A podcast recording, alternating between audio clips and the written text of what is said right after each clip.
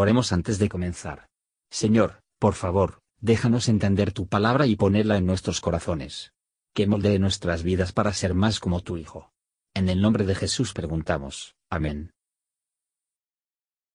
Mañana y noche, lecturas diarias de Charles Haddon en solo lectura matutina, viernes 15 de octubre, no temerá las malas noticias. Salmo 112 versículo 7, Cristiano, no debes temer la llegada de malas noticias, porque si estás angustiado, por ellos, ¿qué haces más que otros hombres?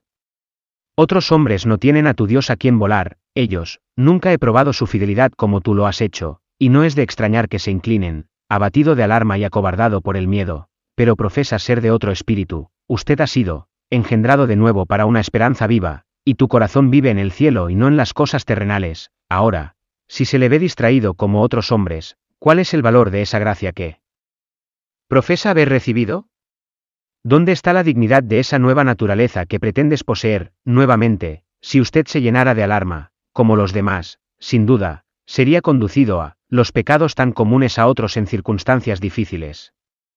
Los impíos, cuando son superados, tomado por malas noticias, rebelarse contra Dios, murmuran, y piensan que Dios trata con dificultad, ellos. ¿Caerás en ese mismo pecado?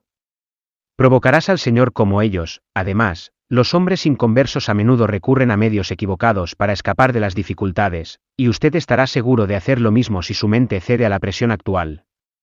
Confía en el Señor y espéralo con paciencia. Su proceder más sabio es hacer lo que hizo Moisés en el Mar Rojo, quédese quieto y vea la salvación de Dios. Porque si cedes ante el miedo cuando oyes malas noticias, no podrás afrontar el problema con esa tranquila compostura que se pone nerviosa por el deber y sostiene en la adversidad. ¿Cómo puedes glorificar a Dios si te haces el cobarde?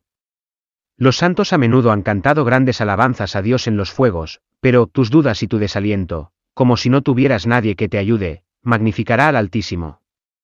Luego, anímese y confiando en la fidelidad de su pacto con Dios, no se turbe vuestro corazón, ni tenga miedo. Gracias por escuchar y si te gustó esto, suscríbete y considera darle me gusta a mi página de Facebook y únete a mi grupo Jesús Answers Prayer.